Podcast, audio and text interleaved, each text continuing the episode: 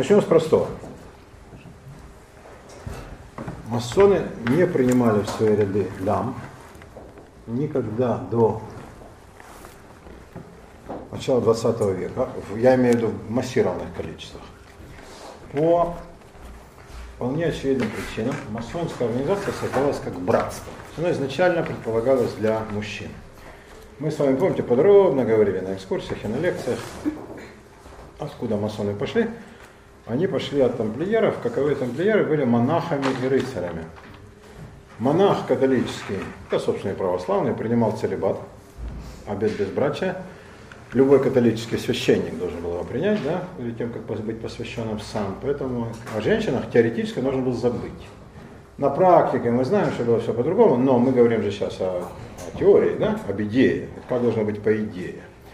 Значит, монах должен смотреть на женщин как на сестер самом грустном смысле этого слова. Да? Как сказал Владимир Владимирович Маяковский, одной из своих поклонниц, никаких чувств, кроме братских, вы у меня не вызываете. Да, это комплимент, мне кажется, изысканный такой. А, значит, вот женщина должна вызывать братские чувства монаха. А рыцарь? Рыцарь служит даме, но тут надо понимать, какой рыцарь. Рыцарь, который служит даме, он его как бы образ, да, и ну, э, какие-то образцы, которые были в реальности, они появились потом. И это были не рыцари из странствующих э, вот этих э, монашеских орденов. Это были рыцари, ну, так скажем так, специальные, да, как сейчас сказали бы, специально обученные рыцари, э, которые возрастали при дворах герцогов, князей, графьев, королей иной раз, а то королевы Элеоноры Аквитанской, родоначальницы всей куртуазной поэзии, покровительницы этой поэзии трубадурской в Европе, бабушка средневековой Европы, как ее называли, да, мать короля Ричарда Львиное Сердце и многих других славных людей.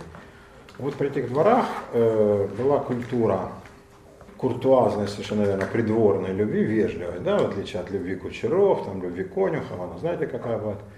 А, ну, монахов, значит, любви быть не может, а простонародную они отвергали, и значит, любовь такая возвышенная. А это предполагало служение даме, причем любовь на расстоянии, без всякого удовлетворения там, каких-то первичных и вторичных потребностей. Это была такая игра очень возвышенная, изысканная. Из нее, э, как следствие, произросла, например, европейская лирическая интимная поэзия. В таком жанре, в котором нет ее ни у арабов, ни у персов, ни у индусов, ни у китайцев. Да? Принципе, в богатых литературах. Вот. Эм, но те рыцари, которые служили даме, во-первых, неизвестно вообще, воевали ли они когда. Э, не шастали ли они с турнира на турнир или из замка в замок, и не рассказывали ли они сами эти все э, минизингеровские, труверовские, да, трубадуровские поэмы.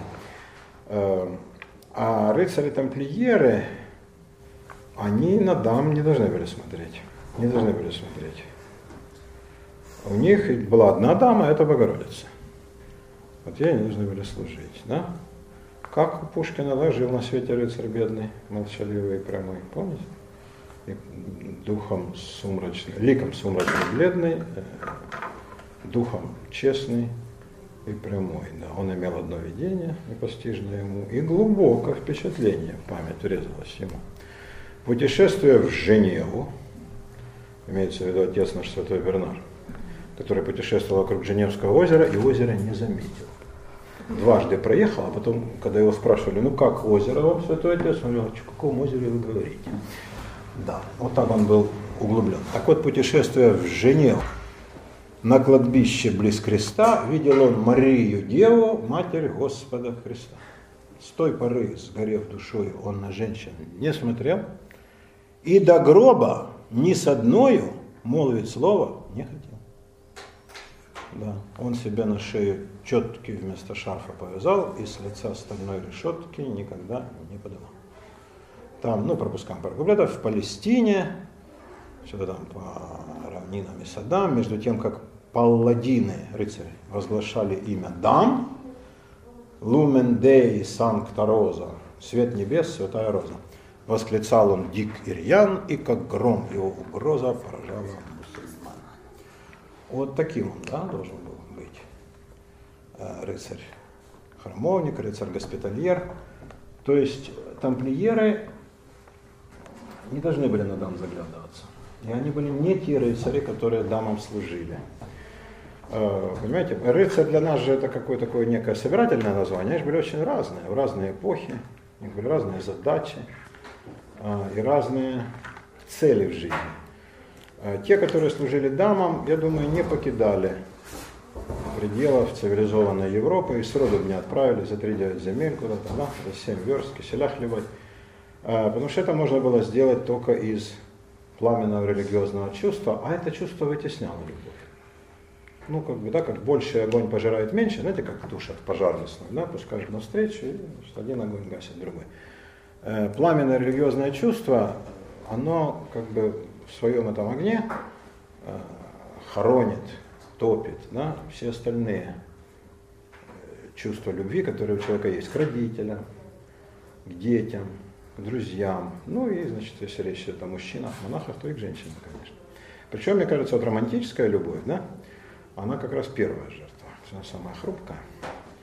Она же не основана на биологии, это все как бы придумано людьми, да? И вот поэтому она первой жертвой вот этой сильной религиозной страсти и становится. Так что давайте не путать. Итак, и тамплиеры, рыцари-храмовники, и э, монахи, относились к женщинам, ну как сказать, с опаской, с опаской, да. Э, не так как бы с подозрением, как худшие из монахов, типа там они значит, видели женщину красивую, каждый раз, когда у них там вспыхивало желание, они вопили, что это дьявол, это дьявол, каждая женщина хочет меня соблазнить, кому ты нужен?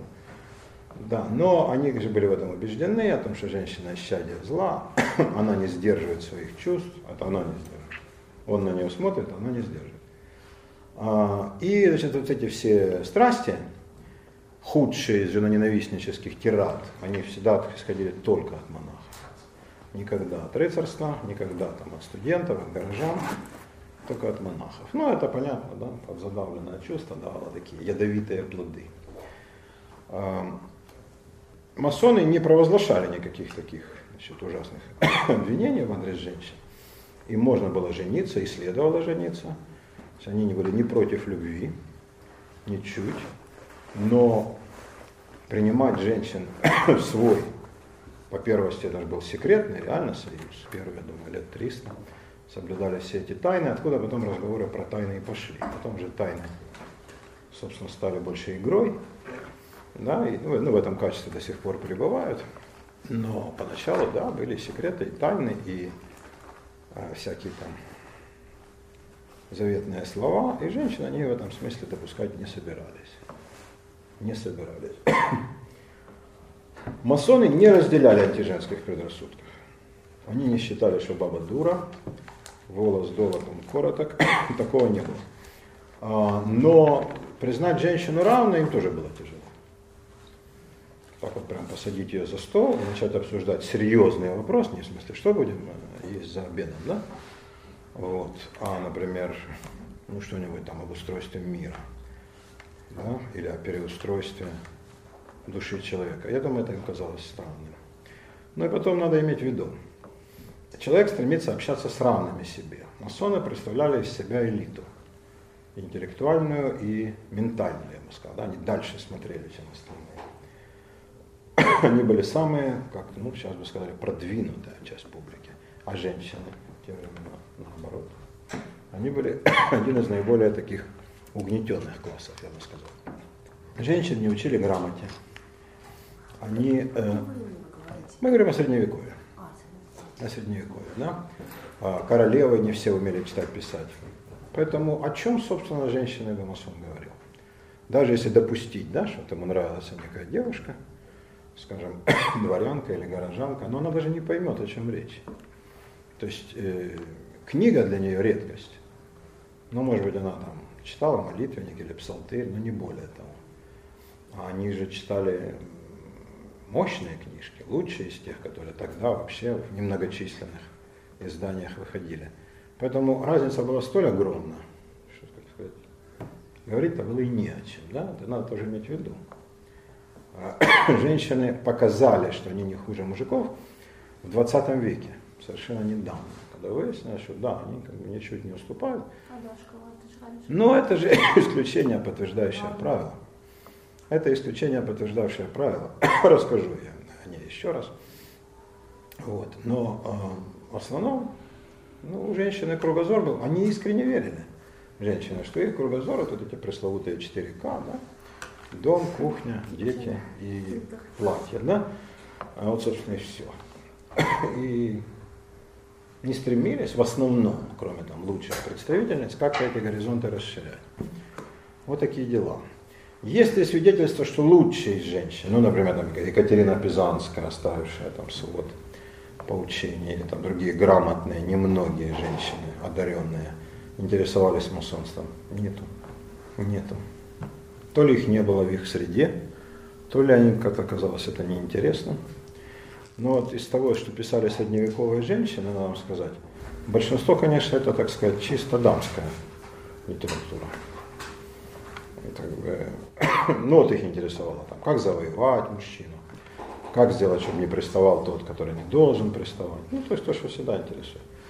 А, каким образом сохранить любовь мужа надолго. Ну, таких каких-то обсуждений вопросов государственного устройства, общественного, тем более мироздания, да, законы там, физики, астрономии, я не встречал даже у лучших из них. Ну, их это не интересовало просто.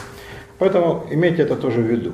Да, была ну, мировоззренческая интеллектуальная пропасть между масонами как представителями мужской элиты интеллектуальной и женщинами как классом, которые, в общем-то, были не просвещены и не стремились ни к какому интеллектуальному совершенству.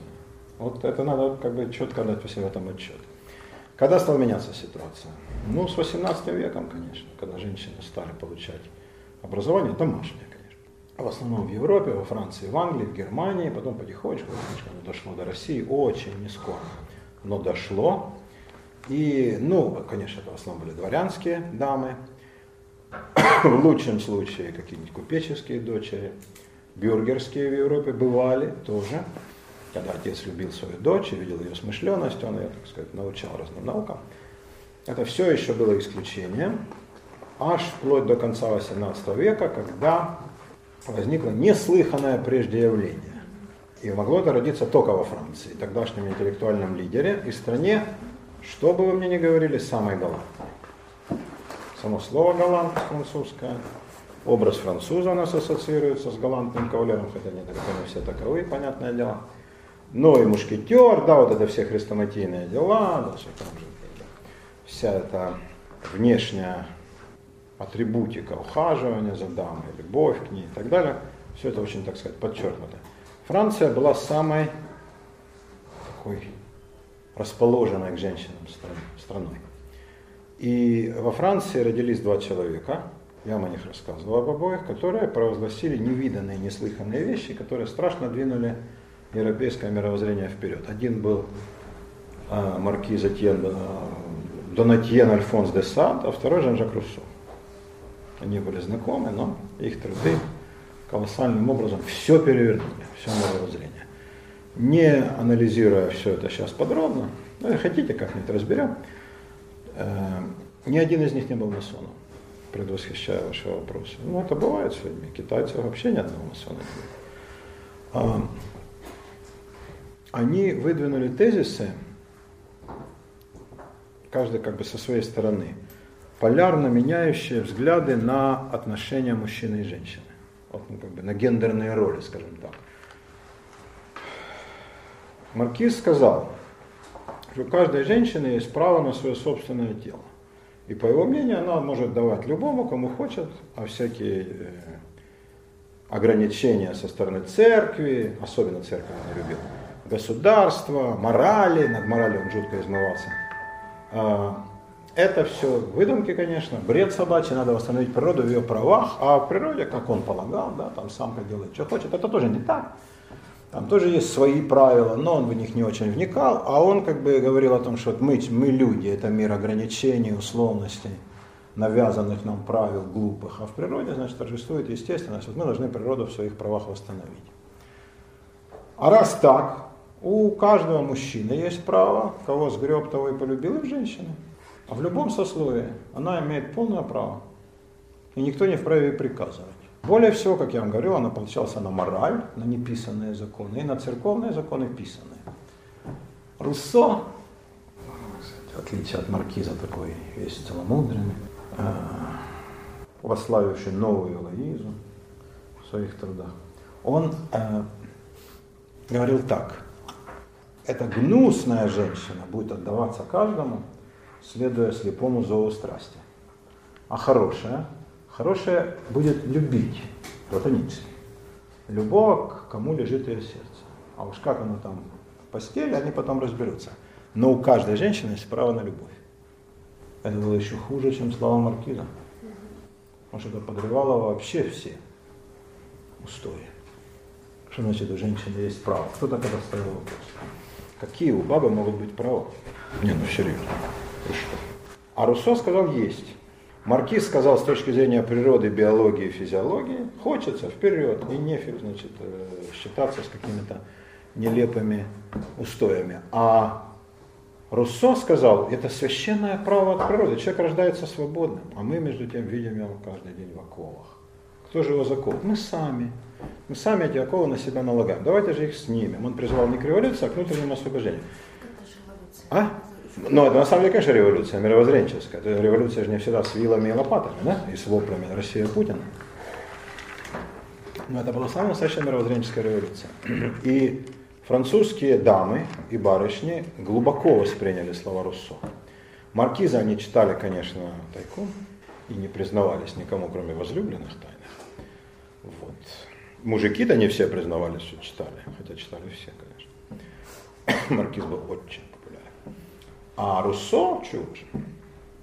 И его идея руссоистская, что любовь есть свободный выбор человека. А любовь – высшее проявление человеческой природы. Выше любви ничего нет. Отсюда пошел культ обожествления любви, в рамках которого мы доживем до сих пор. Никто не знает, что такое это любовь, которую тогда придумали, да? но все об этом поют, начиная от попсы и кончая высокой поэзией. Все об этом бредят, все ждут, где там любовь, где Купидон, да? И, так сказать, считается, что любовь в любой момент, она нечаянно нагрянет, ты не ждешь, она как, вот. И значит, мы живем в постоянном так сказать, ожидании, да? Я думаю, правда, это как в гареме. Ты не только пошел постирать, тут раз тебя вызывают, да? Да. Это примерно так, я думаю, выглядит, да? А, то есть ты как менее всего готов. Как раз, да? Сидела вся надушенная, нифига, тут, и, да, на эстакаду. Да, вот таким путем. А, Какая невинная вещь, а с чего начинается, да, революция? Все же как бы думают, это, социальное устройство, партии, там, призывы, вопли. Нет. С э, идеей свободы любви. Но не свободной любви, в смысле разврат в маркизовом понимании, да, такой либертинаж, да, каждый с кем хочет. Нет. А то, что на любовь у каждого есть, оказывается, право. Отсюда потом процвел Карамзин, крестьянки любить умеют. Потому что он был, конечно, под сильнейшим влиянием Руссо. кто не был в те времена? Понимаете как? Значит, из права на любовь проистекли все остальные женские права и свободы. А вот у протестантов вот этот вот девиз «Бог – это любовь». Бог есть любовь, эта фраза есть никак. никак. Ни малейшим образом. Так же, как вера, надежда, любовь, это совершенно не та любовь. Это любовь, э, которую имел в виду Павел, да? вера, надежда, любовь, как три добродетеля. А, и э, Бог есть любовь, как Иоанн сказал, да? Не только у протестантов, это у всех христиан. ну, просто православным было бы сложно девиз где-нибудь поместить. А протестанты как-то стараются ему следовать. А, имеется в виду совершенно другое чувство. Ну, мы давайте так, мы на четверговой лекции, да, послезавтра, мы же говорим песню песни, но когда не говорить о любви, а, мы, я вам расскажу это все подробно, там иерархия этих любовей, как, что вкладывали в это э, слово, и как Бернар Клеровский, убежденный кострат, установил целую мощнейшую структурную иерархию разных видов любви. Вот как бывает в жизни. Да. Э, там мы разберемся. Со стороны. Да, это правда. Да. Там мы разберемся, что за любовь имелась в виду. Конечно, это имелось в виду любовь братская, агапе, а вовсе не любовь плотская. И даже не романтическая, а платоническая. Да? Платоническая, кстати, это педерастическая, это гомосексуальная. Все мы перепутали. Но лучше не останавливать. Ибо многие знания множат скорби. Да, таким путем. Да. Да, Таня. А культ э, романтической любви, он пошел именно после того, как Руссо внедрил вот эту вот святую Да. Какое было отношение к романтической любви? Ну, оно было уже в Европе подготовлено, потому что оно пошло с трубадуров. Оно пошло с трубадуров. Но характер эпидемического культа, оно приобрело после Руссо. Оно приобрело после Руссо. А? Большой промежуток от Кабаду. Огромный, да. Но э, любовь, э, как бы, ну, ее воспевали, там, поэты, э, о любви говорили, но так, чтобы прямо вот считать, что прям горожанка может полюбить, ну, же не приходило голову. Дворянская девушка, да? Э, Полюбить может рыцарь, а тут дровосек, да? Э, как бы, А он-то что там суется, да? У Лютера, любимых ваших протестантов, спрашивали, а бедные тоже могут жениться? И он, подумавший минут 15, сказал, да. Это какая-то колоссальная. ну. А в принципе, а нахрена? Это даже дети пойдут. Бедным не надо. Но он разрешил. Да, он был большой гуманист. Вот. Раз есть право на любовь, женщины кинулись его реализовывать. Ну, у крестьянок какие права? Да и слыхали ли они в деревнях? Ну, может, там, знаете, вот прислуга в замках. У маркиза, кстати, все служанки были грамотные. И как кто же их научил, зараза? Я думаю, это он, так же, как и научил он их многому другому. Да, но он как бы не ограничивался одним направлением в обучении. Он человек широкого профиля. Широкого. А, а вот городские дамы, аристократки, а то и дамы третьего сословия, например, выбившихся купцов, миллионщиков, каких-нибудь ювелиров, или оружейников, или мебельщиков, поставщиков, поставщиков к королевскому двору, там, краснодеревщика. Вот их жены или дочери, они стали организовывать салоны, неслыханную прежде вещь. Салон тоже продолжение э, двора Элеоноры Аквитанской, на которой были суды любви, где трубадуры состязались э, в мастерстве изложения любви, как рыцари в владении оружием, да, дамы, самые красавицы, присуждали им призы, потом, значит, эти мужики, которых только что судили дамы, они вы- выбирали королеву самую красивую, тут дамы уже, значит, тосковали, вот, потом воздавали ей почести, ну, это был целый ритуал. Тоже немыслимо ни в одной, другой. кстати, в исламе такой штуки, да, или в византийском тереме, с Марфой Собакиной. На Западе это возникло. И ну, прямым его продолжением, как правильно Таня сказала, через значительный э, временной промежуток был э, салон. И возник он там же во Франции, как Элеонора Аквитанская, только на юге Франции, да, в Аквитании. это же- Англии была. Она была королева Англии, вышла за Генри, но там это все зачахло, да. Там уже, ну в Англии какие, ну о чем вы? Да, там она уже только интриговала, и весь ее колоссальный интеллект, гигантский, вот была женщина умнее всех мужиков на свете, и весь ее пыл, и неразделенная любовь, потому что Генри ее очень быстро бросил, все ушло в интриги. Все воспитание детей, которых она воспитала Ричарда на минутку, да. И остальные были, слава Богу, и Бланка Кастильская, и остальные были дети, тоже Богу, да? все оставили след в истории Европы. Но главное ее утешение были интриги. И в основном против собственного мужа, конечно, которого она хотела сжить со светом, но это не вышло, он ее заточил, На 8 лет, кажется. да, она 8 лет провела, потом она выпустил, и она уже умерла свободной женщиной. Причем 86, не то 84 года, но очень долго. Она жила долго, да, это потрясающе. Она вела образ жизни абсолютно нездоровый. Единственное, что она делала, она не курила, потому что два не знали табака.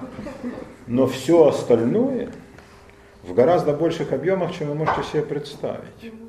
То есть совершенно промышленных количествах. Э, Если, во-первых, она замужем была, сколько, бог знает сколько раз, она рожала, у нее детей было, по-моему, 12, из которых 9 выжило. Она же была королевой Франции, да? Она была королевой Франции раньше, ее выдали в 16 лет за Людовика VII, а он был полуимпотент, она говорила, вышла замуж за монаха. Тем не менее, трех, трех детей она родила от него. Да, ну не знаю, от неволи, но в браке с ним, скажем так, аккуратней, да, в браке с ним. Она родила, там был один сын. Потом вышла второй раз замуж и родила мальчика. Не, вот там был сын, он, по-моему, помер, он помер, Людовик его отмаливал, да, но он помер, да. А, вот, э, любовников, ну тут умолкает вообще. Она была. Она была необыкновенной красоты, и в возрасте, по 70 с лишним лет в обожаемой Катюше Англии а, собрались какие-то трубадуры, которых она где-то в этой Англии трубом, представляете себе, да? Ну это как, не знаю, в Нарьян-Маре ананасы, там апельсины, да, устроить конкурс киви. Но она их где-то там собрала, и как уже напоследок, она потом еще прожила довольно изрядно, но ей казалось, что это уже последний такой вот турнир любви. Да, и они ее признали, ее в 70 лет. Ну, может быть, это был акт вежливости с их стороны, но все единодушно. Ее признали королевой. Знаете, бабу за 70, э, которая была мать и бабушка, и столько пережила. А я вам скажу, она не была бабой ни один день. Ни один день. Я еще буду лизать свою сковородку за такую оговорку. Да, она же мне ее и поднесет, она в аду, как я. Да, она была дамой всю жизнь. Она всю жизнь была дамой. Бабой не была никогда. Вот потому она так... Но это редчайшее исключение. Сколько таких женщин могло вообще быть.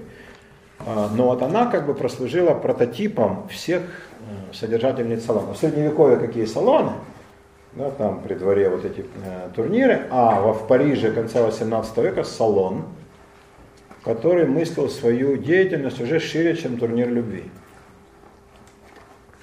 Приглашают людей, так прийти нельзя. Обычно как это происходило в Европе средневековой? Пишется записочка. Вот, не соблаговолит ли вас ваше сердце принять меня, что я покорно слугу, тогда-то в такое-то время. Да, пожалуйста, только не в среду, а в четверг. А тут нет. Значит, только приглашенные. И попасть на такой салон, это было колоссально вообще. Для человека, да. Ну, как для Гетера в Греции, да, это было признание всех его заслуг. Приглашались самые красивые женщины. Если женщина попадала, она понимала, что она неслыханная красавица. Приглашали ли женщин за иные достоинства? Я не знаю. Может быть, за какой-то там дар красноречия, но это трудно себе представить. Судя по тому, какие были мужики. Они никому не давали слова вставить. А мужики собирались отборные. Отборные. Путешественники, вернувшиеся из дальних стран. Астрономы, химики, Лавуазье был частым гостем салона, делавшие открытия. Военачальники, философы, поэты, писатели, кто хотите. И салон стал центром, фокусом парижской жизни. Конечно, поначалу говорили только о любви, поэзии, астрономии, а потом с неизбежностью начали говорить о политике. Да? О том, что Россия это Путин или все-таки не Путин. Да. Ну а там Франция это король, ну? или не король. И довольно быстро пришли к выводу, что нет, не король. И в салонах формировалось то общественное мнение, которое в конце концов королевскую власть и погубило. И погубило. Ведь это же дворянская была революция как это ни странно, да, дворяне рубили сук, на котором сидят. Но формировалась вся эта вот идеология там, в салонах. И содерж... ну, как бы центральной фигурой в салоне был не хозяин дома, а хозяйка. Это прежде неслыханная вещь. Ну, конечно, могло появиться при всей терпимости Вены, Берлина, Лондона, Амстердама, могло это родиться только в Париже, что меня не говорят. Ну а Париж, законодатель мод, стали подхватывать моды. А что же мы в Лондоне отстанем? Да, и у нас, давайте. Вот. Ну и так потихонечку, и дошло и до России. И тоже были салоны и в Москве, и в Питере, в Питере побольше, в Москве поменьше, но старались не отстать. Э, ну и принцип салонов тот же самый. Приглашают лучших. Там кто-то, значит, рассказывает нечто, ну как бы такой, в кавычках, доклад. Читаются стихи поэтами, они, естественно, кокетничают, да, меня нет ничего нового, ах, я не приготовил. Кто-то поет из э, тех, у кого голос. Э, дискуссия. Вот какая-то часть времени уходит на то, что все ходят, вот как сейчас на коктейль-парти, да? Все ходят, угощаются и как бы так бухтят друг с другом. Потом собираются, например, возле клавесина, и значит, происходит главное событие. Да? тот, кто центральный гвоздь программы, да, он рассказывает вот о том, о чем он хотел салоне рассказать. А это очень часто были вещи обалденные. В салоне Бомарше читал свою женитьбу Фигаро, на премьере которой король сказал, следующим актом будет свержение Бастилии, и оказался прав. Вот так. А, вот такие были салоны. А, эти женщины могли ли пройти мимо масонства французского? Ну, конечно, нет. Потому что в этих салонах масонов было полно. Французское дворянство, масонство состояло во множестве. А, и, естественно, женщины спрашивали, дорогой, а что это за собрание там у вас? Ну, конечно, он поначалу отнекивался, но долго же не будет, да, потому что у женщин есть целый ряд рычагов воздействия о которых я никогда не знал точно, в чем они состоят, но слышал об их чрезвычайном могуществе. Да. Что-то связано с нефтяным бойкотом, повышением цен на газ. А, и, конечно, ну, рассказывали. Рассказывали женам, а чаще кому? Любовницам. Да, не сестрам, как кто-то из вас сказал, веря в человечество. Кто там этих сестер? А вот любовницы, попробуй не расскажи. И через вот этих самых любовниц пошла, пошло увлечение французских дам масонством. Они довольно быстро, конечно, все были грамотные поголовно. Да? То есть и процесс начинается, его не удержишь. Уже все. Да? Э, это точно так же, как сейчас с социальными сетями. Процесс начался, он смоет нахрен всю эту падаль. Я имею в виду на Арабском Востоке, конечно. Да, а, не говоря уже про неарабский Запад. А, если женщины стали учиться читать, то они уже все прочтут. А сказать, вот это ты это не читай, она это прочтет в первую очередь. Да. И они прошли масонские сочинения, стали их обсуждать, выявили при этом ум и толковость, и благочестие определенное католическое. Ну, тогда это было не очень модно в Париже перед революционным, но все-таки. И возникла идея создать Э, так называемые Le Loge Assemblée, ложи присоединенные. Французские масоны сказали, давайте мы дам, включим, ну, так сказать, инкорпорируем да, в наши ложи. И стали так поступать. Вот, значит, какую-то часть самых продвинутых и умных красоток приглашать на равных, как сестер, на братские собрания. Как только об этом узнал масонский мейнстрим, по всей Европе. Все сказали, ребята, если вы это продолжаете делать, мы прерываем с вами всякие отношения. Мы вычеркиваем вас из числа наших знакомых. Мы забываем, как вас зовут. И вы для нас больше не братья. То есть неслыханное нарушение древних уставов. Вы хотите так жить? Пожалуйста. Но про нас забудьте. То есть это было получается, никто не сговаривался, просто такая была единодушная реакция. Полная международная изоляция. Французские масоны этого не потянули. Они сказали, ладно, ладно. Какая страна в Европе более всего стремится подражать Франции? Нет. Польша, конечно. Польша. Оно католическое, да. Они все время претендовали на это и претендуют до сих пор. Элегантность, да, жечность, это куртуази, да, вежливость, все такое. А, ну, такой у них комплекс младшего брата. Да, Россия стремилась поддержать Германии и очень преуспела. Отнюдь не Франция. А Россия же германская страна, абсолютно. А, Польша, польские дамы, шлахетни, узнали про такие французские эксперименты и сказали, а давайте и мы. Но польские масоны, испугавшись такой реакции, уже как бы известно им, сказали, нет, мы не будем этого делать. Тогда что сделали польские красавицы? Известно вам? Они организовали свои женские ложи, назвали их ложи мопсов. Мопс собачка, да, такая? Ну, так сказать, демонстративное самоуничижение, паче гордости, да, типа вы нас не считаете людьми, так вот мы мопсы. Знаете, падлы. Вот мы, вы нас считаете собачками, но мы будем тявкать, да. Но потом завтра придете.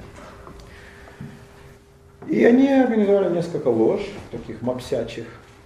Но это осталось как исторический анекдот. То есть там важно же было не то, что они там что-то реально будут делать, а просто как факт, ну, показать мужикам нашу дамскую изящную. Ну и показали. А никакого следа, конечно, в масонском движении это не оставило. Теперь исключения. Ну, были, конечно. В России это, конечно, Екатерина Романовна Дашкова, я много раз рассказывал, да, вы помните, которая имела несчастье к своей красоте быть умной. Она была очень умна. А, это никогда не прибавляет женщине счастья. А, в этом случае я всегда говорю, рискуя быть убитым на месте, да вы сильно не переживайте. Да, пока никто не убил, а зря. А, да? Ну вот. Она о масонах много знала, за ней многие ухаживали. Как говорит история, без успеха. Но как бы, платонически. Она их ухаживания принимала, не позволяя зайти слишком далеко. Она просилась в российское масонство. Написала Ивану Перфильевичу Елагину, который был формальным главой российских масонов. Он же был великий мастер. А он был в числе ее вздыхателей и обожателей, как он писал, аматоров и адораторов. И она раз ты, гад, такой адоратор, так не будь же ты декоратор. А вот давайте-ка примем меня в масоны. Иван Перфильевич дорожил вниманием Екатерины Романовны исключительно. Она ему нравилась. Кроме того, она была подругой и конфиденткой императрицы, что он как хитрейший царедворец никогда не терял из виду. И он искренне хотел ей угодить. Но что он мог сделать? Он же на должности. Ну а как же устав, который он сам внедрял? Он говорил, так, ребята, мы живем по уставу, я вам привез из Вильгельмсбада, вы понимаете, а теперь говорят, так, давайте нарушим. Ну как это будет выглядеть? Он предложил по-честному, братья все его послали. Чем это можно объяснить? Большинство из них не знало Екатерину Романовну. Если бы они увидели ее хоть один раз, они бы, конечно, смягчились, но они ее не видали. И подумали, ну мало ли баб бросится. И отказали. А, больше того, он написал в Германию, в Пруссию, в Саксонию, все сказали нет. Ну, то есть реакция была такая, как на французские ложи. Но те просили массу, он просил одну, но и на это не дали разрешения. И он ей отказал в велеречивых выражениях, что, мол, нет.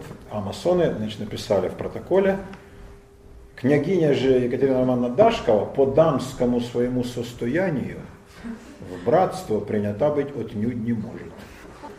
Фраза по состоянию мне очень нравится. По состоянию на сегодня она скорее дама. Что будет завтра, покажет первичный осмотр. Да. Вот таким путем.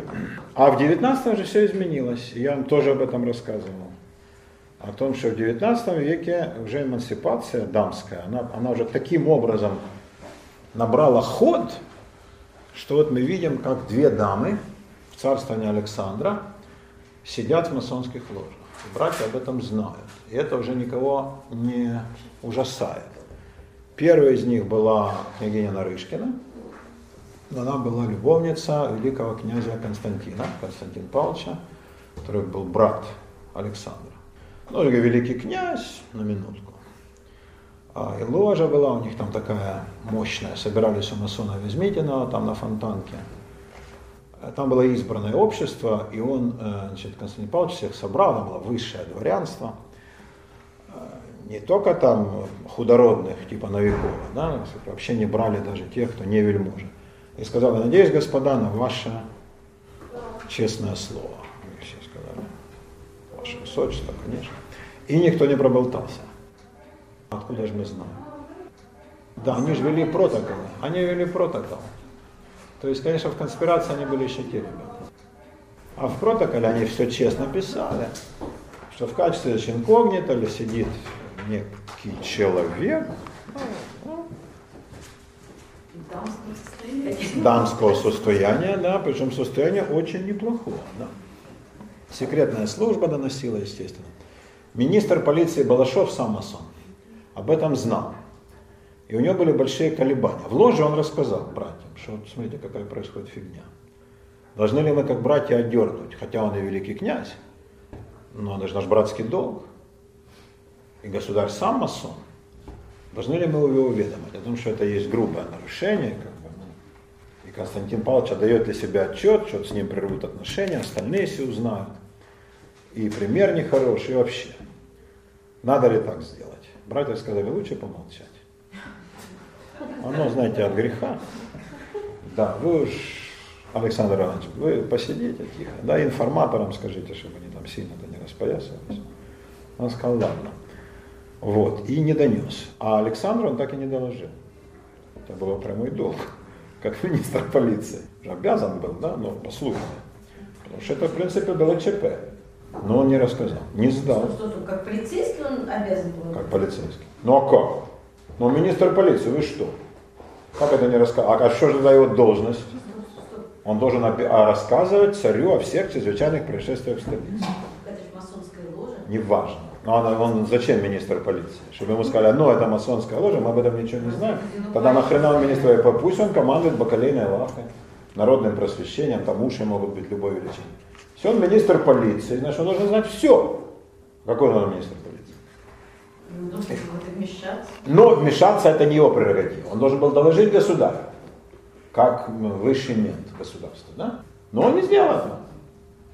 Может от страха, может из масонской солидарности, а может быть, да, ему сказал, сам Константин Пак сказал ему, это мои домыслы, я не знаю, было ли так, что мог, ну, Александр Иванович, конечно. Но уже если дал слово, то все. А, вот. Не знаю, как бы Александр отреагировал, может никак, засмеялся и все. Второй случай был для масонов гораздо более ну, вопиющий прямо вопиющий. Ложа «Умирающий сфинкс». Александр Федорович Лабзин, я вам о нем много рассказывал. А, великий человек и великий масон. Авторитет среди питерского масонства гигантский. Такой, как у Новикова был в Москве. А Новиков, кстати, еще жив. И доживает, угасает в своем Авдоте на этом своем именице подмосковном вместе с Гамалеей. Два старых скета живут по-монашески. Но весь масонский мир России слушается их, у них колоссальный абсолютно авторитет, непоколебимый. Хотя формально Бебер возглавляет капитул Феникс, а на самом деле без Новикова ничего, без его одобрения. Ну, вот такой, да, вот он настоящий, настоящий духовный лидер, неформальный. А Лабзин любимец Новикова. Сейчас с Москвы он его студентом принимал. Можете себе представить. И Лабзин так выдвинулся. И по чиновной линии. Он конференц-секретарь, это завуч Академии художеств и по-масонской, такая ложа, умирающий сын, о ней говорят, он переводчик великий. Э, ну, авторитет громадный. И Николай Иванович Новиков, конечно, ему благоволит. Что же делает Лобзин? Он любит свою жену. Я даже не знаю, как вот вы как-то не реагируете. Я ожидал, что вы говорите, какая гнида. Да, а вы как-то так тихо. То есть ничем вас не проймешь, да? Но это бывает с людьми. Он искренне любил свою жену, Анну Евдокимовну Карамышеву в первом браке. Я рассказывал вам ее историю? Нет? Да вы что? Вы рассказывали, что вы, он ее любил, с ней советовался. Да. А, это фантастическая женщина. Раз мы говорим о женщинах в масонстве, то надо ее историю рассказать. Она из совершенно мелкопоместных уральских дворян жили где-то там в глуши забытого селения на Урале. Они, ну, как она, она, кстати, у нее литературный дар не хуже, чем Александр Федорович. Как она оставила там трехтомные мемуары, читается прям как, как, как Пикуль и Эдельман. Билетристка была талантливая. Но она жила всю жизнь с таким человеком, да, в окружении книг, литературы. Ну и плюс от природы. Э, видимо, очень одаренная была от природы. Жизнь у нее была, ну я даже не знаю, как сказать, невероятная и чудовищная в одном флаконе. Отец умер, когда ей было три года, и они с матерью с хлеба на квас. Ну, только тут звание, что дворяне. Она говорила, что молоко в доме было как бы по праздникам, а так хлеб, вот это тюря, ну, как крестьяне же реально. Ну, суровейшее благочестие православное. И так она жила, и ей исполнилось 15 лет. И мать заболела смертельной какой-то болезнью, ну, может, онкологической, фиг знает. Ну, понимала, что все, и труба и она остается без, э, вообще без никого да, в жизни. А есть, ну да не родственник, а такой знакомый по фамилии Карамышев, который когда-то, он из этих мест, очень способный был парень, и он выучился в Московском универе на деньги э, вот это отца, да, их, их фамилия была, была Белкина, если я ничего не путаю, Белкина, Байкина какая-то такая, да, вот этих, э, девичья фамилия, Анна Евдокимовна. И вот на деньги Евдокима, ее отца, который уже был жив, он был офицер, э, тот ему давал деньги, и тот выучился. Ну и как бы она написала ему, уважаемый Павел, по-моему, звали, вот так и так, женись на моей дочери, иначе она пропадет. Э, в благодарную память о моем муже, который, на средства, которые ты выучил. А тот очень преуспел. Э, он закончил Московский универ, учился в Питере, получил грант офигенный в город Упсала, в Швецию, где был, был один из крупнейших университетов, там преподавал Карл Линней. Там очередь была на несколько лет послушать лекции. И Линней лично отбирал, он прошел это одурить. То есть парень был исключительных способностей к биологии и к химии. И когда он вернулся уже в Питер, ну, уже ученый, у него заказы, да, у него квартира казенная, но он состоявшийся уже человек. И он не женат. Она ему пишет. И он говорит, ну хорошо. Ну то есть как бы вот, раз такие, такие обстоятельства, пусть приезжают ко мне, только мне нет времени ехать за ней. Пришлите ее там с тетушками, нянюшками ко мне в Питер и ну женись. Ну что делать? А, она, она девочка. Вообще, да, она настолько далека от этих мыслей, еще куклы, да, тут мама, мама еще благословляет, говорит, ты уезжаешь. Она осознала, что она больше не увидит мать, только когда они отъехали куда-то к Воронежу от своего Урала, да. Жуткая ситуация. Вообще она не понимает, что творится. Она попадает в Питер. Можете себе представить. Питер и сейчас производит впечатление. А тогда, что там она видела в этих уральских деревьях? А тут дома, а люди какие, а манера говорить. Да, и, и она пишет, первое, что меня потросло, в церкви смеются. У них там не было принято так.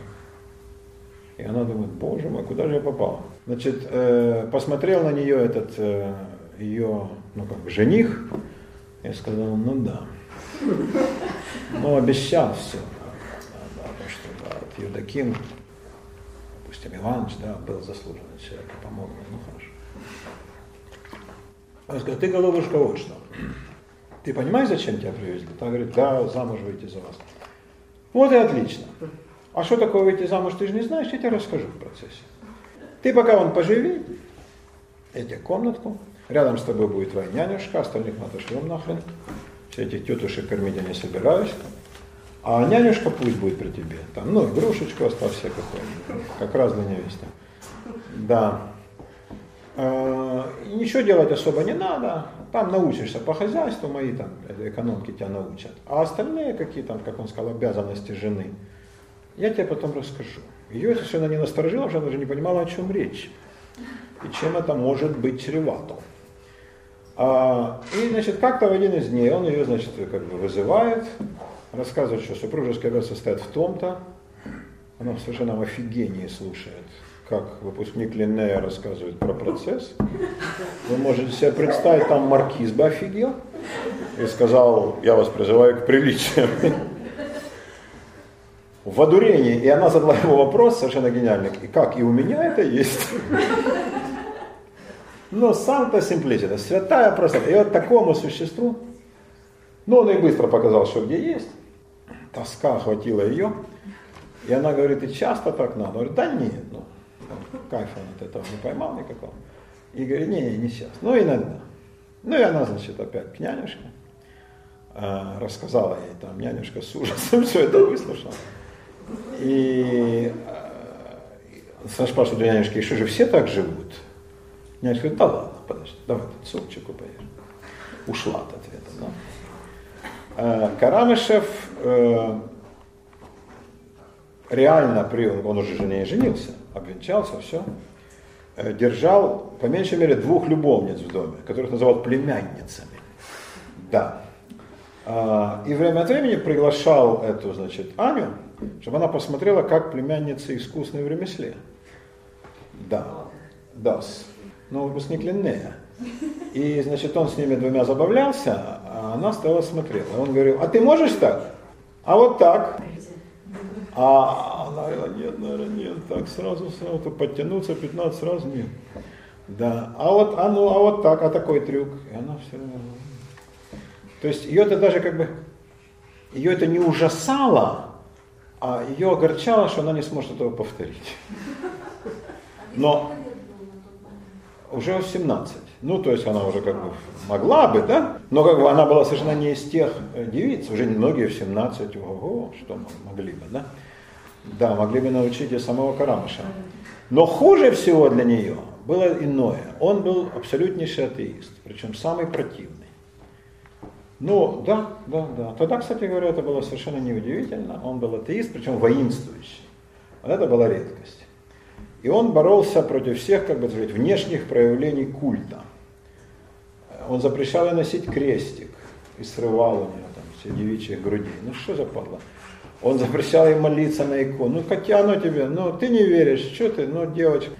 Но он был в этом плане абсолютно, вот ему доставляло ну, совершенно садистское удовольствие, в этом плане он был ученик Маркиза.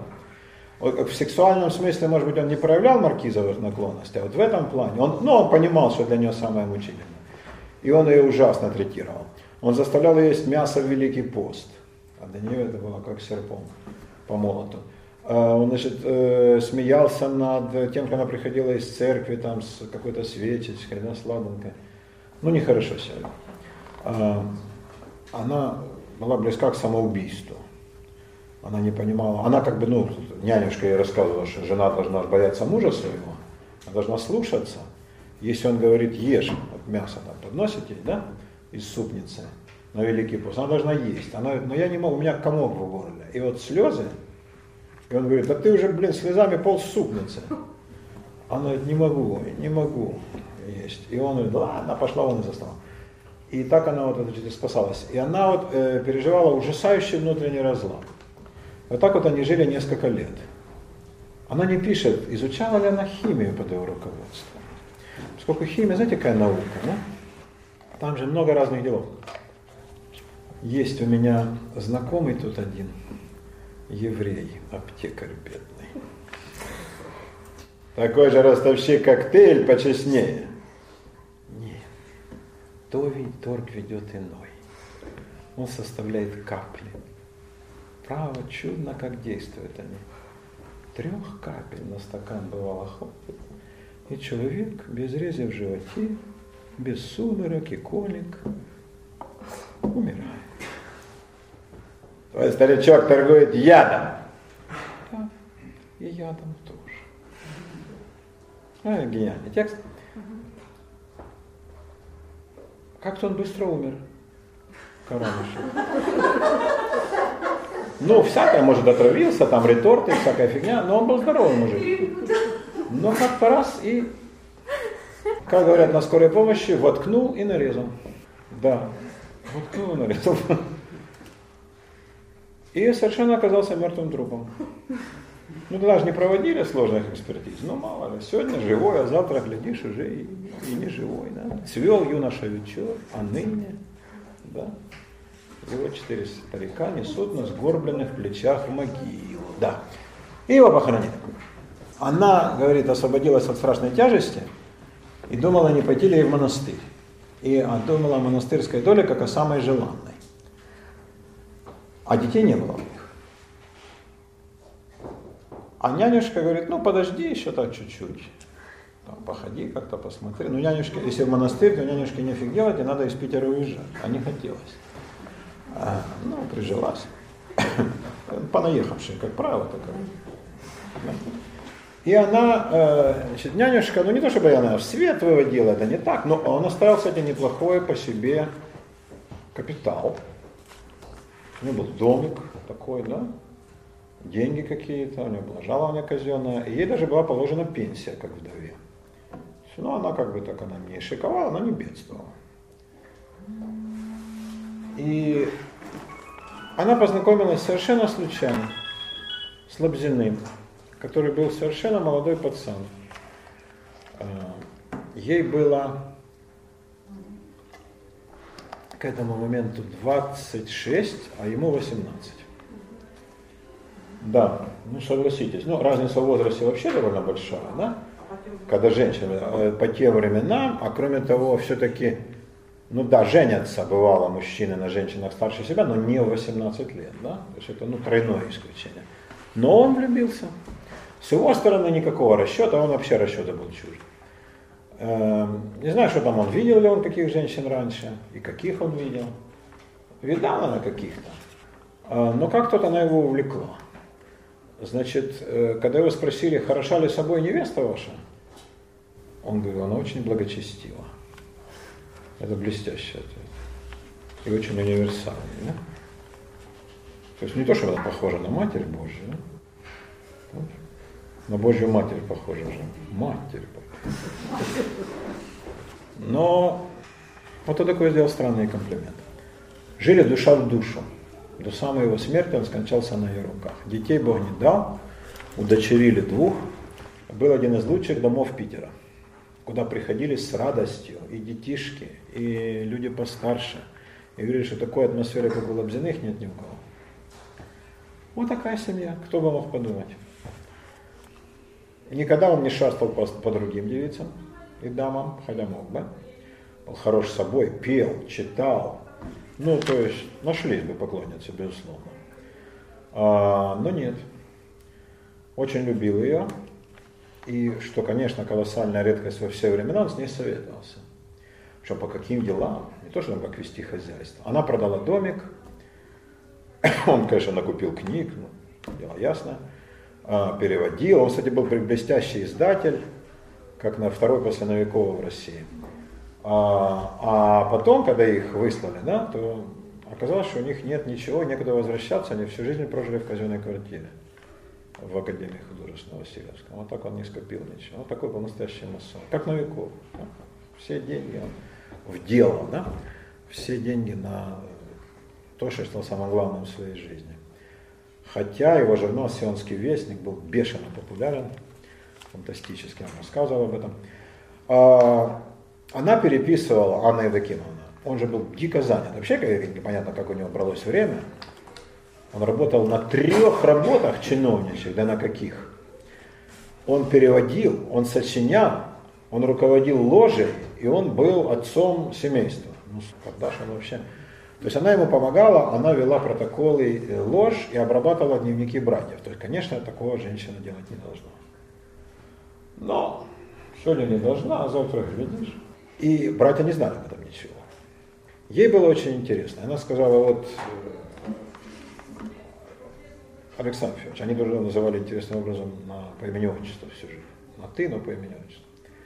А вот можно ли мне как-нибудь? А ей так, ему так хотелось, чтобы она увидела, как он там блистает, а он всегда блистал. И он говорил, ну мы придумаем что-нибудь. И как-то раз, он совершенно не подготовил даже аудиторию, не сказал братьям, вы знаете, вас ожидает сюрприз. Раздается очередь, ну, стук падающих тел. Извините, так получилось. Он просто явочным порядком, он привел ее, ну он ее не замаскировал, как Нарышкина, какой-нибудь вино там, да? Нет, а вот прямо привел в дамском наряде, было видно ее все дамское состояние, усадил и сказал, вот, значит, наш новый брат, как брат. Вы здоровы, Александр Это как бы некоторым образом сестра. Он говорит, это более того, это жена моя, Анна Евдокимовна, прошу нас любить и жаловать. А говорит, то, что жена, так это да. Некоторые были знакомы издавна, издавна приходили к нему. Но как бы мы ее, как э, вашу супругу, чрезвычайно уважаем и любим. Но, извините, уже нельзя. Я сказал так, ребята, сидите, где стоите, да? Будет так, как я сказал. Я мастер могу или вам хрен с бугра. Сказать Александру Федоровичу, что вы, знаете, вы для нас хрен с бугра, никто не решился. А раз мастер, то извольте слушаться. И он им задавил авторитет. Часть братьев ушла. И разнесли об этом молву. Что, мол, Лобзин в одурении своем, да, привел жену и посадил на братское место. А в основном масоны над этим смеялись. Он привел любовницу, все захотели пойти посмотреть. А жену кому интересно? Ну, как бы так, дружески восприняли. Никто не, не было такой реакции, которой он опасался. Прям, что там все сказать. Не, не. Ну, привел, значит, привел. Э, каких-то из ушедших он уговорил вернуться. Остальным сказал, так, ребята, мы же с вами, да? И она сидела на заседаниях, не на всех, не на всех, но на многих сидела. Но ее не принимали, да, как он был? Да, вот, Нет. не было же... Нет, формального обряда инициации нет, ну это было вообще. То есть, ну, это было Как приглашенные гости. Как как в синагоге. Нет. Это, ну, вы все хотите синагогу вообще. Нет. А я вам скажу, как ассоциированный член Академии наук, как преподаватель по часовик.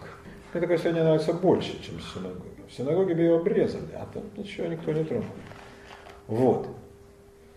И она сидела на заседаниях ложи. Больше того, он же добился для своей ложи розенкрейцеровского достоинства. Это элита из элит. И даже тогда, говорят, она тоже присутствовала. Но это совсем вопиющий вариант. Но в 19 веке это все уже прокатывало. Да? Это все уже прокатывало. А, вы знаете, да, что он был выслан в 822 году. Он незадолго до указа про запрет вообще масонов и всех тайных организаций. Тайные организации были запрещены. Декабристская паутина опутала всю Россию. Вот такая была эффективность у них. Все делается через уши. Ну да, а э, вы знаете историю, да, его падения? Это абсолютно фантастически. Но он, э, ну, никто же не становится лучше с возрастом, да? да? Только Элеонора Аквитанская и шампанское. Остальное. А, не, ну женщины становятся только лучше, да? Симпатичнее, красивее, выдержаннее. Мужики портятся. И он, он был всегда горяч, не сдержан. Причем любопытно, у него была интереснейшая черта. С младшими он говорил спокойно, мягко и терпеливо, никогда не обижал. Со старшими он грубил и хамил. Вот он мог, да, вот он такой был человек. Ну, как, может быть, это от комплексов, может быть, он, так сказать, подчеркивал свою независимость этим самым, может, масонское равенство. Но его не отдергивали, что его любили и ценили. Но а, как бы, вообще эта черта достаточно опасная и очень редко встречающаяся. Он конференц-секретарь, завуч. Ну, то есть реально он возглавляет все дела в Академии художеств. Все на нем. Э, президенты меняются, это, как правило, князья-графы, а тянет все. Плюс он работает там еще в министерствах разных. И тут как-то князю Оленину, который был тогда президентом Академии, приходит письмо от двора о том, что государь желал бы видеть в составе совета академии, где там, сказать, лучшие там, знатоки, великолепнейшие, э, всякие живописцы, воятели и так далее, ну, плюс и такие вот чиновники такого ранга, как Лобзин, которые все это знают, хотя сами не воюют, не ваяют, не рисуют, они уже настолько в глубине, что практически лучше, чем любой художник разбирается. А, и попасть в Совет Академии – это большая честь. Что он просит двух э, вельмож туда принять исключительно из, потому что они как бы уважают живопись. Да, да, в Совет Академии. А Ленин вопрос поставил на совет, все сидят, опустив морды вниз, ну, Лобзин не таковский.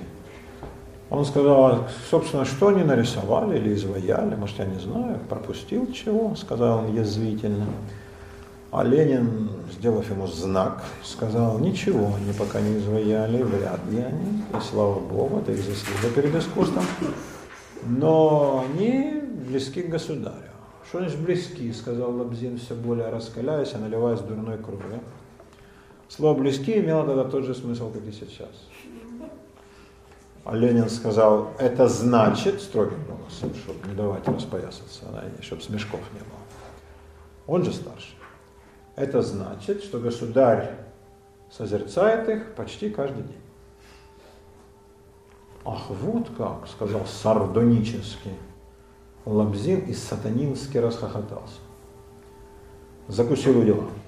Тогда я предлагаю принять почетным членом Совета Академии кучера царского Илью Байкова, чью спину, ну, сказал по-народному, Государь изволит созерцать каждый день. Тишина, а Ленин сказал, ну ладно, давайте к следующему вопросу. Кто-то хихикнул, и если бы это не вышло за рамки, так и ладно. Потом все равно бы продавили. Но кто-то из преподавателей сказал в кофейне, кто-то сказал студентам, студенты по пивным. О, как Лобзин отбрил, да, про жопу кучера. А, ты не слыхал, я тебе расскажу.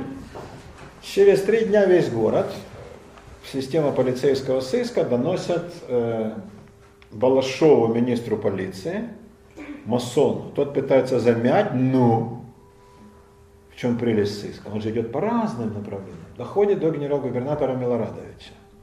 Героя войны, человека храброго, но Сухой ветки редкостный. Да. Такой э, без мыла, любое ухо, да, любитель выслуживаться. Насколько блестяще вел себя на поле брани, настолько отвратительно вел себя как чиновник э, в мирное время. Вот такие бывают контрасты. И он, Милорадович, получает донесение, что был такой случай. Он тут же пишет бумагу о Ленину, как вы могли меня не проинформировать, это не донесение, я вам ставлю на вид. И, значит, примите меры строжайшие. Кроме того, он посылает фельдъегера в Италию, в Верону, где в этот момент был Александр, ну, дело-то государственное, речь идет о жопе Кучера, это не. Знаете, вся европейская, весь европейский политик завтра рухнет. Да, и это, значит, новость, опережая все остальные, ложится Александру на стол. Вот, мол, какие штуки позволяет конференц-секретарь при попустительстве президента князя Оленина. Александр пишет письмо. Милорадовичу выговор за позднюю реакцию, но благодарность за то, что обратил внимание. А Ленину строжайшая постановка на вид за утрату политической бдительности, ну там другие слова. А, а Ленину предписать Лобзина немедленно с должности уволить, прямо с момента получения письма. Милорадовичу предписывается Лобзина с семьей из Питера выслать. Куда? А, предполагается, чтобы определили двое этих чиновников, до которых весь разговор донести. Без комментариев. Чиновники смотрят, ну, в Сибирь как бы, да, и они говорят, ну, давайте его в Симбирск. Ну, в деревню, к тетке в глушь Саратов, так, ну, Саратов это Бродвей по сравнению с Симбирском. Да, Симбирская язва, вы же помните, кто там родился. Это жуткое место. И все. Выносится решение, доводится до Лобзина, он увольняется с выходным пособием. Ему предписано в течение четырех дней, государственных преступников в течение десяти высылали, четырех дней покинуть столицу. И он собирается и едет. Он болеет в этот момент. А, плюс к этому у него началась эпилепсия, но она давно началась, да, и как бы она потом его смела в могилу. А тут он простудился. Жена тоже хворает, они уже не молоды. А, ноябрь, дождя. Но день отъезда, значит, ни на один час нельзя отсрочить. Категорический приказ по академии, ни один студент и преподаватель не должен явиться на проводы Лобзина. Половина пришла. И князь Ленин никого не наказал. Никого не наказал. В этом смысле, ну тогда были понятия о благородстве. Пришла вся ложа. Все стоят без шапок и поют песню про золотую цепь, которой мы связаны. Что эта цепь непоколебима и на небесах прибудет вечно. Лобзин в слезах плачет и, пребывая в слезах, увещевает братьев быть в твердости. И так трогается кибитка, не уезжая. На заставе их догоняет фельдъегер от его старого друга, к тому моменту министра просвещения, князя Голицына, знатнейшего масона. Голицын пишет, э, Александр, друг мой, я не мог приехать, ты же понимаешь, дело государственное, ну, жопа куча, себя показался, да, это был бы конец карьере, но чувственные и искренне, значит, прими привет мой, уверение в дружбе, и вот те деньги на первый случай, 5000 рублей. Да. Лобзин берет и пишет бумажку, мол, да я не сержусь, я все понимаю. А, и едут, едут в Москву. По дороге, да, уже под, при подъезде, да, уже проехали Тверь, э, в грязи переворачивается вазок, потому что все ямщики получили предписание гнать изо всех сил. Государственный преступник, ну, жопа кучера, вот что. А, и переворачивается, и они падают в грязь. Ему зажимают ногу э, этим полозом телеги, а его начинает бить эпилепсический припадок, и он чуть ногу не ломает. Жена э, не может подняться. Э, ямщик боится прийти на помощь. Приходят крестьяне, которые просто видят, что люди валяются, и помогают, и вытаскивают его. Они доезжают до ближайшей станции, И начальник станции на свой страх и риск разрешает им переночевать. Что такое государственное дело в Отечестве? Чтобы у вас не было иллюзий. А? Когда все началось и когда кончится. Речь идет, напоминаю, о спине кучера. А это не фикс бугра, это государственное дело. Он говорит, не лучше ли нам умереть, Аннушка? Она говорит, что же говорите, говорите такое, Александр Федорович? Господь не по силам креста не дает. Выдержим. Он плачет, она его утешает, приезжает в Москву. В Москве его принимает Матвей Яковлевич Мудров, их дальний-дальний родственник, чьих каких-то других дальних родственниц они двоих удочерили. Теперь, значит, ну, эти две девицы должны переехать к Мудрову, о чем они Матвею Яковлевичу сообщают. Тот говорит, без проблем. А он профессор медицины, обалденный врач. Кстати, э, доктор, придумавший впервые в мире историю болезни. На минутку, да? Один из первейших врачей России. Ну, никому не известен, конечно, он же Дима Билан, хрен нам Мудров, правда? А, а таких ли нам вспоминать? А, вот. Мудров живет очень хорошо. И он говорит, конечно, поживите у меня. И девочки пусть приезжают, вообще без проблем. Добавляет денег, лечит, прилетает через три дня фельдъегер, немедленно покинуть Москву. Дело государственное. Речь идет, помните о чем. Они собираются и едут куда деваться. И добираются зимой лютой до Симбирска. В Симбирске масоны местные из ложи Венец, который состоял еще Карамзин, принимают его как царя. Бесплатно лучшие апартаменты. Какой дом он выберет. Э, любое лечение и так далее. И так полагают, что он тут и будет оставаться. Об этом становится известно. Через две недели приезжает фельдъегер и говорит, сменяется место ссылки. Не Симбирск, а Сенгелей. Это под Симбирском, но это совершеннейшая жопа мира. То есть это глушь во все времена. Я специально там был. Ну, это чудесно. Там для барсуков, для медведей самое Вот. А, и там, значит, а там вообще никого? Ну, это, это, это деревня. Деревня. А, тогда там был один салотопный завод. И их селят, салотопный, да, их селят в крестьянский дом, без печи, зимой, как выжили, и, значит, э, Бысть некая зима всех зименных лютейша паче.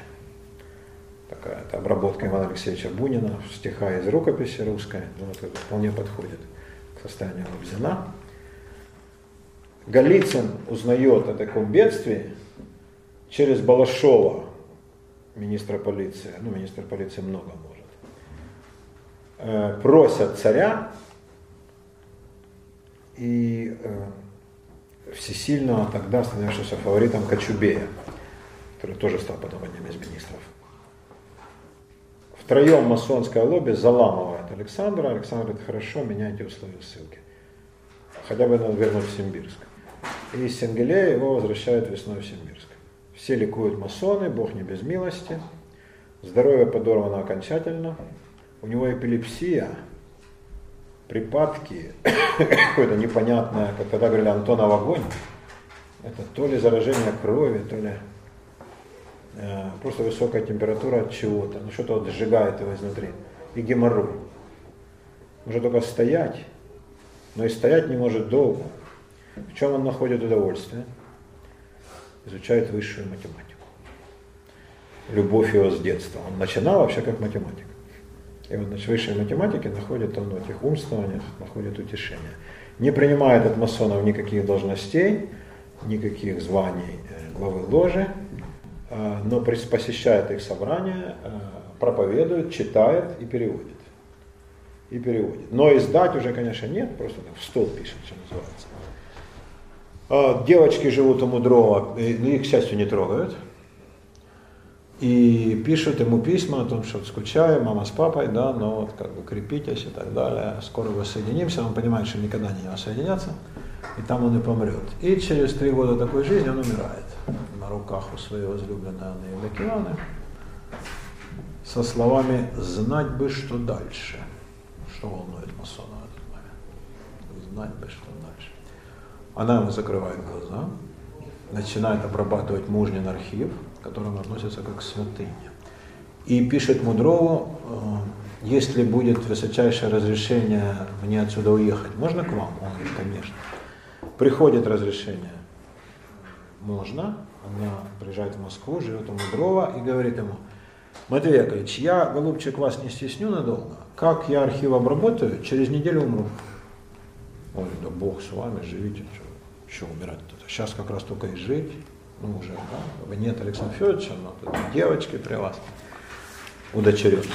А, она обрабатывает архив, пишет воспоминания свои, ставит точку в последнем документе архива, дописывает последнюю страницу воспоминаний, отдает Мудрову и говорит, хорошо ли.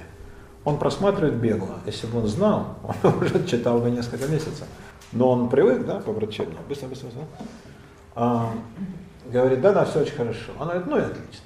Ну, вот как я обещал, ровно через неделю она умирает. И так заканчивается жизнь. И думали, что забудут его, но масонское лобби, которое, конечно, не только рассказы, но и правда, конечно, Лобзяна не забыла.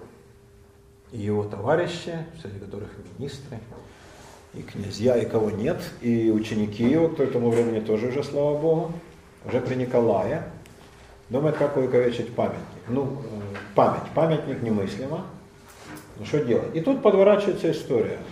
Российский офицер покупает в Египте сфинксов. Покупают французы, но он у них перекупает, потом там таинственно умирает французский капитан, ну, дело в Египет, площадь Тахрир, дело житейское, он перекупает, э, грузит, понимаете, сфинксы, ну, вот они, которые стоят там, да, вы видели их много раз, везет из Александрии в Питер, одуреть надо, и ничего с ними не случается.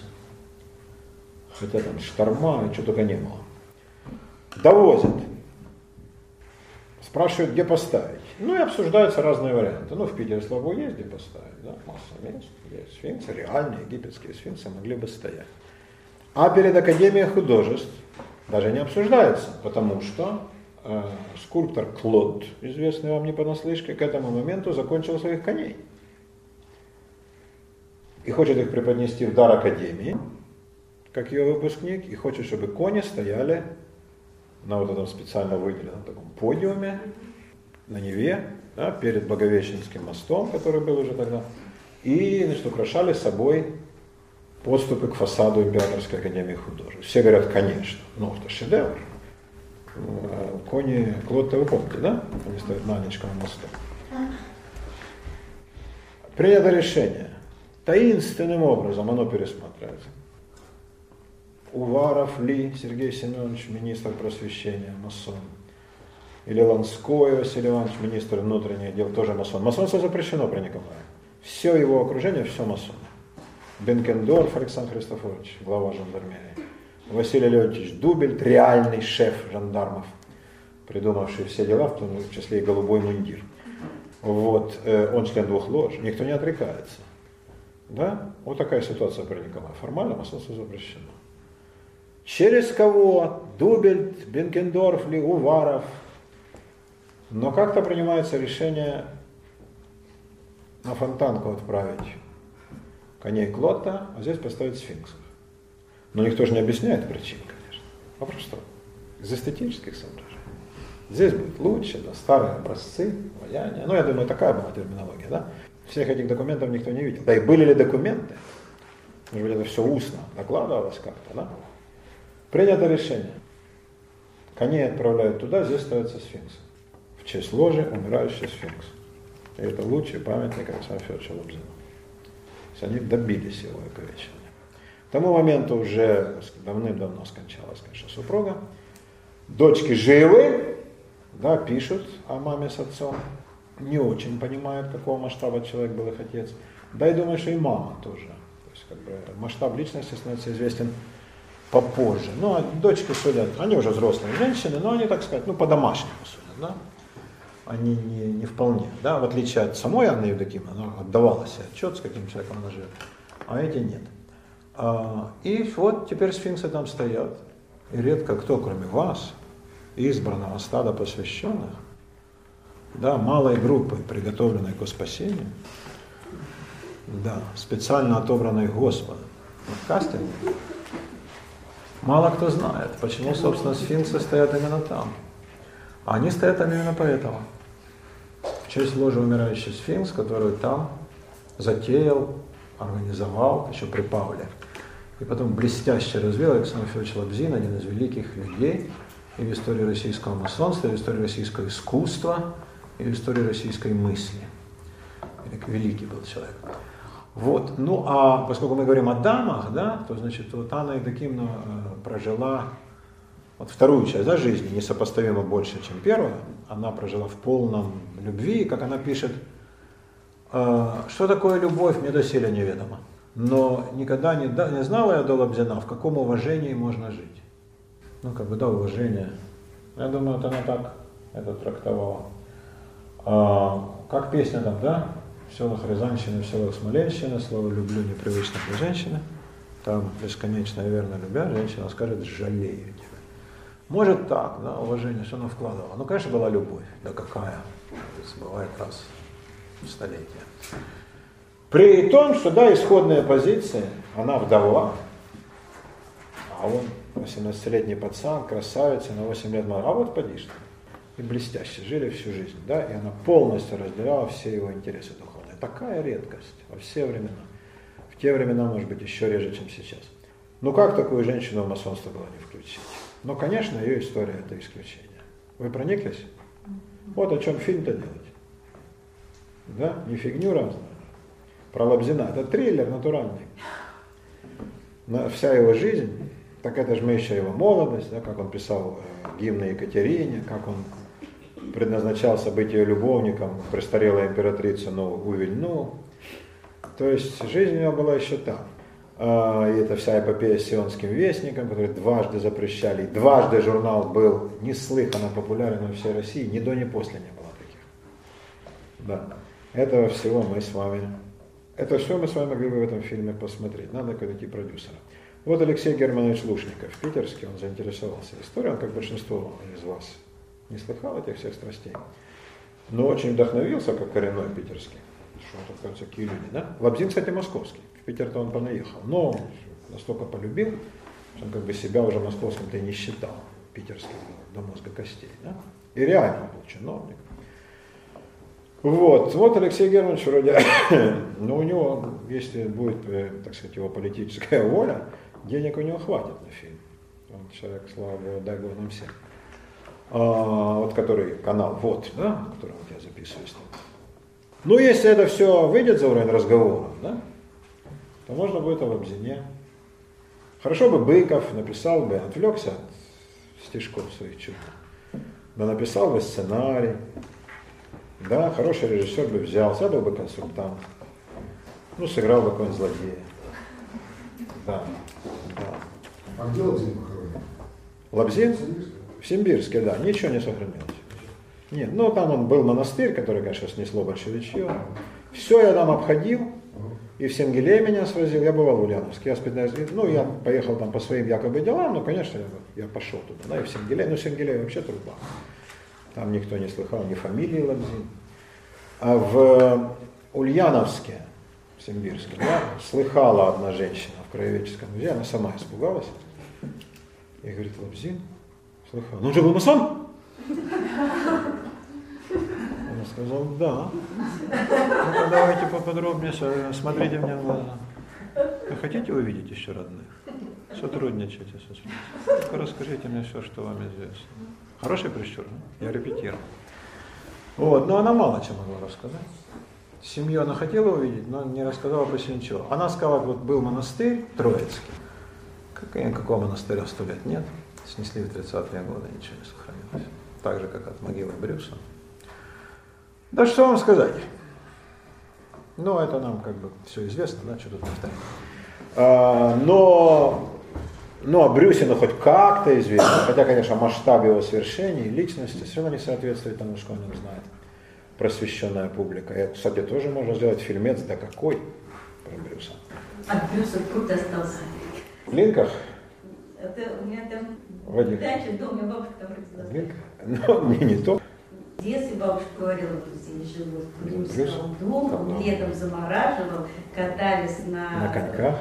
конька. Да, ну это, видимо, правда, да, катались, он же знал эти трюки, я вам рассказываю, это что, не хитрый трюк совершенно, но он как инженер не такое придумал. Вот, Лабзин нет, он не был таким, но он никого плана был человек, но он тоже замечательный, да, выдающийся человек. А, ну, все эти наши мечты про то, что Быков все бросит и возьмется, а, не знаю, как это реализуется, хотя если Алексей Германович бы взялся, мне кажется, он говорил бы и Быкова.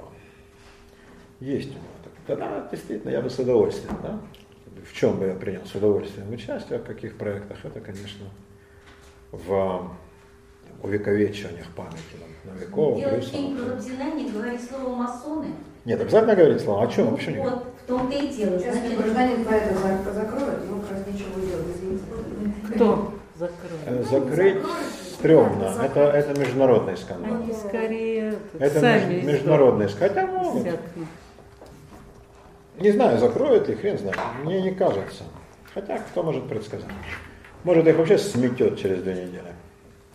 А может они наоборот закрутят. Сейчас ситуация нестабильна. А, В исторической перспективе они обречены. А сколько это продлится, никто ж не Да, знает. ну кто закроет, они си- сидят там, как они думают, сидят в интернете, ну дали там пару концертов, ну по России проехали. Они смотрят. Нет, вы знаете, интернета они не недооценивают. Ну, мне Если- кажется, они к этому относятся так. Они относятся к этому Да. очень правильно. Обрушены были в день выборов все сайты. Да. Если бы они не понимали ценности интернета, они бы это, вы же понимаете, кто это сделал, да? Бригада хакеров из Малаховки, да, по пьяному делу набрала пиво и зафигачила. Значит, сказал специалист с эхо из компьютерной безопасности, крутейший мужик, 30 тысяч компьютеров задействовано. 300 тысяч. Нет, 30, 30, 30. Нет, ну 300 все-таки нет. 30 тысяч компьютеров в атаке совокупной на все вот ресурсы. И сегодня обрушивают еще какой-то. Это офигеть. И они не трогают станцию «Свобода» только потому, что это зарубежная, это уже будет скандал. Хотя могут и ее тронуть. Э, Не знаю, по-моему, у них паранойя и паника. Как они будут себя вести, не знаю. А, Но мы посмотрим. Это-то как раз такое дело. Бог даст день. Но они реально боятся. И есть чего. Есть чего. Ну, кстати, политически активизировались. Он вчера на митинге выступал с очень хорошим речью. Но они все молодцы. Но его пока не берут. Берут Навального, Быкова не трогают. Но если взять Быкова, Ну, это то же самое, что... ну это то же самое, да, за это тоже никто особо не пойдет. Тут если Пугачева арестовать, ну это, на это они не пойдут. На это они не пойдут. Если бы Алла Борисовна вышла бы, то, конечно, да. То, ну, что ж тут скажешь. То да. То, конечно. Но ее никто не тронул. Но Ну, это единственный человек. Ну, я думаю, нет, она не пойдет. Все, все мы обсуждаем. Это все, как бы сказать, на вербе груши, да? Э, Посмотрим. От нас мало что зависит. Э, Митингами э, эту хреновину не свернешь. Это просто для показания того, что мы живы, да, и мы не фуфло. А так это им, конечно, если бы не их пара- паранойя с этими танками, там, бронетранспортерами, то для них особо не угрожает. Но с другой стороны, завтра может быть тут то же самое, что в Сирии и в Египте, и ничего они не удержат. Ничего они не удержат. Это тоже надо иметь в виду. Тут все как бы может быть сложнее, чем они представляют себе. Они не могут в Южной Осетии крохотной. В 16-тысячном городке Цхинвале, где все пьют саперави, они не могут навести порядок в случае. Что надо говорить про Москву? Да? Э, И что будет, если реально полыхнет? Что будет, если реально полыхнет? Так что дело такое. Но мы говорим о женщинах. А это чудесные существа. Ну. Которые становятся. Вот коня Клотта они остановят. Да. А сфинкса они в горящую избу ведут и там закроют. И там закроют. Вот, ну что мне осталось еще сказать? Э, К большинству же, я же рассказал об исключениях, хотя и выдающихся, а большинство женщин, ну, они приглашались на специальный раут, я вам рассказывал, да? Э, Бал, когда танцуют, а званый э, вечер, когда едят. А раут, когда и то, и другое. И вот, значит, на рауты созывались дамы, жены масонов, иногда матери, сестры, а, и, ну, могли даже и невесты быть, да, уже помолвленные. А, Редко, чтобы совсем уж прям там незнакомых, да, но все-таки имеющие отношение к братьям, членам ложи. И устраивались вот такие званые вечера. Женщин называли масоны нимфы двора Купидонова. Слагали в их честь длиннейшие, сладчайшие, велеречивые вирши, читать которые без омерзения невозможно. Напоминает поздравление товарищу Сталину в честь Конституции. А, очень все это, так сказать, надуто и не, не. А, но тогда было так принято. Да? Два куплета это же прилично, да? 15 рассказывают женщинам, как они дивно хороши. А, и вот там, значит, женщины приглашались, им рассказывали, как они чудесные, восхвалялась исключительно красота, вот, их неотразимость, что посмотрит, убьет нафиг. Вот я таких не встречал. Может быть, вам повезло больше, чтобы прям посмотрела и убила. Все-таки убить надо прилагать какое-то усилие. А, там рассказывали женщинам про их благочестие, про их добродетель, про то, да, что они дарительницы жизни, ну все, что обычно, кроме успеха в труде. Так все тоже. И танцы устраивались, знакомились, э, показывали, скажем, жен или там будущих жен братьям, советовались со старшими товарищами, можно ли, стоит ли с такой. Вот. И, так сказать, э, девицы знали об этом. Ну, а жены-то тем более, да? Э, но как только братья получали сигнал, что сейчас серьезный разговор, они все поднимались на второй этаж или выходили. Лучше всего было подняться на бальное зало, всегда было на первом этаже, чтобы дамам далеко не перейти. Они там танцевали, оставляли какую-то часть молодняка, для них, чтобы не прекращались танцы, игры, там, ну, карточные всякие такие. А какая-то часть, они поднимались наверх, мотивировалась тем, что они будут курить. Тогда джентльмены при дамах не курили. И они курили какие-нибудь страшные там трубки, пили портвейн, и там уже они говорили о серьезных вещах, о серьезных. И туда дамы не допускались. Вот такие рауты были, и это была самая частая как бы, форма общения масонов, масонских дам сестер, жен, невест, с тем кругом, среди которых их родственник, да, проводил время. А были жены, которые вообще понятия не имели. Понятия не. Там приходили с обыском, всяко бывало. Она, говорит, с ужасом. Какой масон, вы что?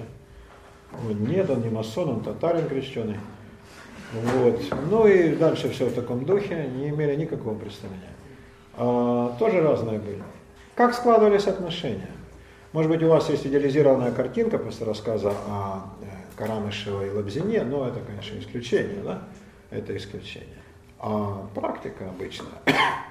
Ну как, ну это жены, вот вы спроецируете. У вас же у всех кто-то есть, да, какой-нибудь, ну кто-нибудь, да? Ну вот вы много знаете о нем, что реально составляет, так сказать, сущность его жизни. Я думаю, нет. Хотя всяко бывает, да? Но я много раз сталкивался, у женщин нет интереса к тому, что составляет глубинную сущность мужчины. Не знаю, нет. Если она есть. Она есть. Но э, бывают всякие, да? Это может быть тайная страсть, например, к поеданию сырой рыбы на рыбалке, да. Но это тоже э, как бы глубинная страсть. А я... Зимняя рыбалка. Ну, ему нравится. Да. А шопинг это лучше, да? А шопинг это лучше. Занесите в протокол. Это теплее. Страсть шопинг, это вообще смерть. Ну, да, ну, можно же дома у камина, да, а тут вот это отморозить себе все, что только можно. Ну, бывает. А, но я имею в виду не стебные вещи, а реально, да, у всякого мужчины, конечно, есть, я имею в виду интеллектуальных мужчин, да, вот как вы же не станете связываться с сантехниками. Те мужчины, которые в вашем кругу, да, вращаются, кто бы они ни были по занятию, это, конечно, мужчины интеллектуальные. И у них, безусловно, есть глубинное так же, как и есть у женщин. А, но мужики пытаются как-то докопаться. Неправда. Им кажется, что там есть страшные секреты. И сейчас они узнают про полк гусар, который стоял рядом с ее съемной квартирой. Вот. Им кажется, что у всякой женщины есть огромное количество скелетов в шкафу. Вот, это Да. А это, как правило, оказывается абсолютный блеф. Открываешь шкаф, ну, там не то, что скелета, там кости обглоданной нет. Да, и это тяжелое разочарование. Но у мужиков, очень многих, есть такие какие-то вот, да, глубинные дела, иногда наивные. иногда нет. А, Но я не замечал у женщин большого к ним интереса. Это такое мое частное наблюдение. Это сейчас, я думаю, это было всегда, и, может быть и будет всегда. Да? Так это у нас в западной цивилизации. Да? Но мы живем в восточной периферии западной цивилизации. Что говорить про Китай, Индию, ислам? Ну, женщина же просто для кухни для того, чтобы рожала детей. Э, грек, грек, тихо я вспомню, как его звали, он сказал так, женщина благородная, не проститутка и не рабыня, рожденная свободной, делит с мужчиной ложе для того, чтобы рожать законных наследников. Но ни в коем случае не делит с ним стол и тем более не делит с ним жизнь. Был ответ. Перестатиономасис. А? Перестатиономасис. Не-не-не, это древний грек. Совсем древний, да. Совсем древний. И это хорошая фраза, но она не утратила актуальности. Да? И для многих она так и есть. Так что тут не надо идеализировать ни мужиков, ни женщин. А, Случаи с масонами, да, когда как бы, ну, выраженный случай, да, такой вот духовной жизни, да, интенсивной, далеко не всех женщин это интересовало. Ну, относились как к блажи, как к каким-то там смешным вещам, ну, мало ли. В конце концов, ну, что это интересует? У нее соление там, да, инфлюенса у Настеньки. Ну, такие практические дела. Женщина – существо практическое и конкретное. Мужчина – существо абстрактное и метафизическое. Он любит летать в высях. А женщина двумя ногами на земле, чтобы на землю родить. Поэтому э, мужской мир абстракций не очень женщин интересует. Будь это наука, искусство, религия, тоже масонство или там какие-то еще вещи. Да? Это все же абстракции. Мужики в этом купаются а, во все времена. Такое существо мужчина. Потому что после зачатия он поднялся, отряхнулся и пошел. Он выполнил дело, все, теперь гуляй с меня. Можно пить пиво, искать следующее. А женщина же, извините, да, она же, она понесла в тягостях, да, она должна выносить, не скинуть, она должна питаться, вот она еще и работать, как мы знаем, да, и ни хрена никакого снисхождения. А если тебе не нравится Таня, беременной ходить на работу на девятом месяце, тогда вами на твоем месте найдем другую. Вы что, будете возражать работодателя? Сплошь и рядом, несмотря на все вопли о равенстве, о том, что закон охраняет материнство. Потом она должна родить и выкормить, и это дитё охранить от болезни, а попробуйте-ка. И еще добиться, чтобы эта шпарла содержала. Что у нее уже, конечно, возможности этого нет. Значит, надо сделать так, в этот момент, когда в самом уязвимом положении. Рычаги воздействия, которые привычны, в этот момент не действуют. Да, и выглядит она, сами знаете как. Меня всегда потрясала фраза, что материнство красит женщину. Да. Это как братский союз народов, вот такая фраза, да? по бреду и бессмысленности. И вот женщине все это надо сделать. Все это надо сделать. И вы потом поставить детей на ноги. Она должна думать, что Сашенька завтра оденет в школу, что Настенька заплатит за урок музыки, как, как мы будем оплачивать счет за электричество или за дрова. То же самое, да, а муж, что ж, у него Моцарт, да, его посетила муза, он вдруг понял, что такое божественное откровение, и пишет э, возражение на 16-й тезис Фейербаха. И кто его упрекнет? Кто же напишет, кроме него? Правильно? Вот такие, это совершенно разные позиции в жизни. Так всегда было и будет. Мужчина – существо абстрактное, женщина – существо конкретное. Им трудно, но вот их взаимодействие делает мир все-таки приемлемым, да? Но, конечно, вместе им не сойтись, кроме как на короткое время. И тем не менее, всегда представление значит, добытчик, а женщину он поднимает в небеса, небесное создание. Небесное создание – это э, плод, Да. я бы так сказал, анонистической фантазии немецких и французских романтиков, поэтов, которые были в XIX веке популярны. Э, «Прости, небесное создание, что я нарушил твой покой». Это Навалис, Шелли, Байрон отчасти, там, Лермонтов. Да, ну была такая плеяда, очень, кстати, даровитых поэтов. Ну и все. Но Потом даже о до небесном пос- создании до никто не последнего говорил. времени, ну я не знаю, как сейчас, но, но до последнего времени был идеал женщины, это именно вот такая воздушная, Да, не от это мира кого? всего, Но Как это же до свадьба? свадьбы. А после свадьбы вот все, что... А, до свадьбы на воздушном. Да. Ты такая, как воздушная, манящая, к поцелуем завышена. Воздушная бывает кукуруза. Так вот и женщину пытаются сделать. Кукуруза я бы понял, тут символ, да, но воздушная. Бог его знает. Э, Я не встречал идеала среди моих знакомых мужиков, не встречал идеала воздушности в женщинах. Ценится чистота определенная, да, в речи, чтобы женщина не говорила как мужик, да, хотя она знает эти слова, чтобы она не вела себя как мужик, в смысле не, не ела с газетки, да, как бы ни напились пива, да, мужики обступили дерево, женщина умрет, доползет до четырех стен, да, все-таки, хотя могла бы, да, прям сесть, а чего?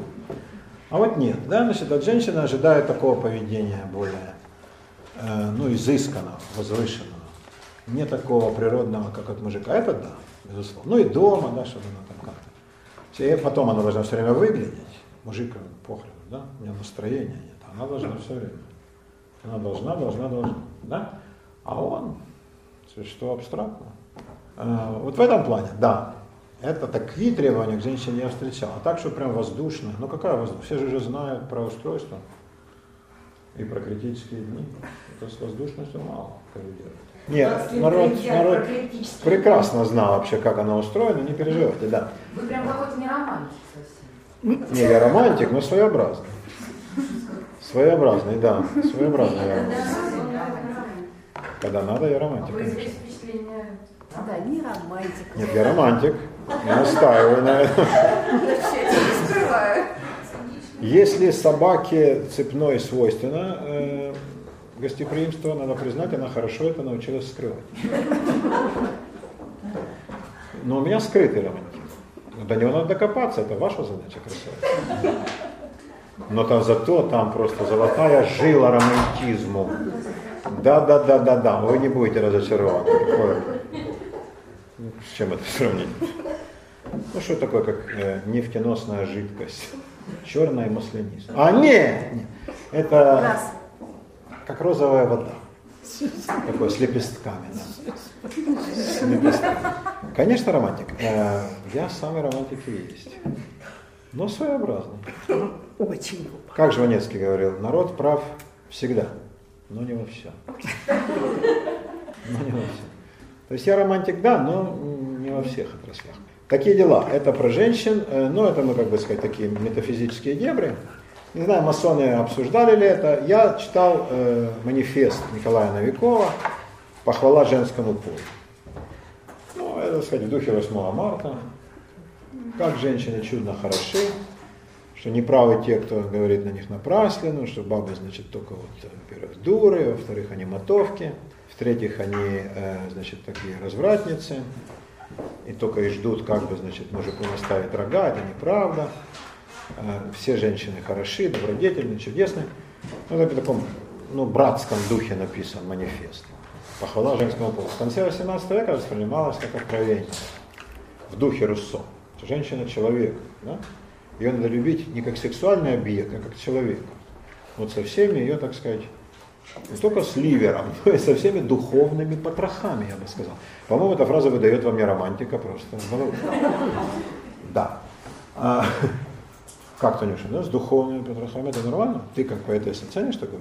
Конечно. Танюхина добрый, все. А, да. Значит, давай в женщине ценить личность, а не просто, так сказать, ее там стати, да? А, там, лилейная грудь, а, хор- хорошо отмытая шея, да? Плечи, которыми не пленился злой комар, ногти, декольте на 12 персон и все прочее. Вы забыли рассказать о перчатках, А что перчатки? что дарили масонам. А, дарили, да. Дарили перчатки э, брату, такие мужские, да, и дарили перчатки дамские до локтя. Если брат был не женат, его принимали в ложу, то дарили, значит, перчатки, говорили, «Э, сие для каменщицы, каковую ты найдешь достойной, э, вести свой дом и сделать подругой своей дни. Вот. Ну, как они их берегли, я не знаю. Масоны берегли белые свои масонские перчатки. Приходили на них в ложу, да, и расклали в гроб, это часть этого обряда погребального, Вяземский, Пушкина в курсе. А вот как женщины с ними поступили, ей знаю. Мне кажется, ну, для них это было просто еще одна пара гнительных хороших перчаток. Ну, не более того, да? Я не знаю ни одного случая, чтобы они к нему относились как, как к ритуальному объекту. Да? Вот. Так что еще вопрос, кто больше романтик. Я, который перчатки, да, или дама, которая, ну, так они еще и живут, и это не французская, а голландская. Как-то так. Какие у вас вопросы, возлюбленные, Господи, Чана? Интересно, почему ложа называлась умирающий сфинкс? Он же вечный. Почему умирающий сфинкс? Вы правда не знаете? Загадка отвечает. Да, дело в том, что сфинкс от чего помирает? Он же не от геморроя. Да, сфинкс помирает от того, что человек разгадывает загадки его. Сфинкс загадывает человеку загадки, если человек не знает, сфинкс его ест со злобным хихиканием. А если человек разгадывает, сфинкс прыгает со скалы там, и умирает. Да? А вот. И умирающий сфинкс – это покоренная природа. Это природа, у которой вырвали все загадки мироздания. Что такое ложа умирающий сфинкс? Мы все добудем, поймем и откроем. Вот такая у них была цель. Да? Вот. Задача прекрасная, хотя, конечно, утопическая, всего никогда не открыть. Но, да, вот они, значит, э, бились за дело просвещения, потому умирающий сфинкс. Они хотели узнать о мироздании как можно больше. Всеми путями. Научным, религиозным, медитационным, разным, да? И в этом, конечно, питомцы Лобзина сильно преуспели. Но дойдет дело, я расскажу вам о его, ну о нем же невозможно рассказать за одну лекцию, да, я расскажу вам, в чем, собственно, его вклад как масона, если вам будет охота слушать. А у нас там? Ну. Есть, да? Да. Ну вот, расскажу вам о нем, а, и вы поймете, какой это был великий человек. Действительно, это не пустые слова, да? А, как он реально много сделал и для масонства, и для российской культуры. То есть это факт, это не, не лесть и не выдумки. Ну а сфинкс вот потому. Сфинкс помирает, значит, э, у природы вырваны ее тайны. У природы вырваны ее тайны. Да? Еще вопросы, мои дорогие? Сущность романтизма не объясните? Ладно, потом. Хорошо. Значит, в четверг у нас, мои возлюбленные, у нас э, лекция.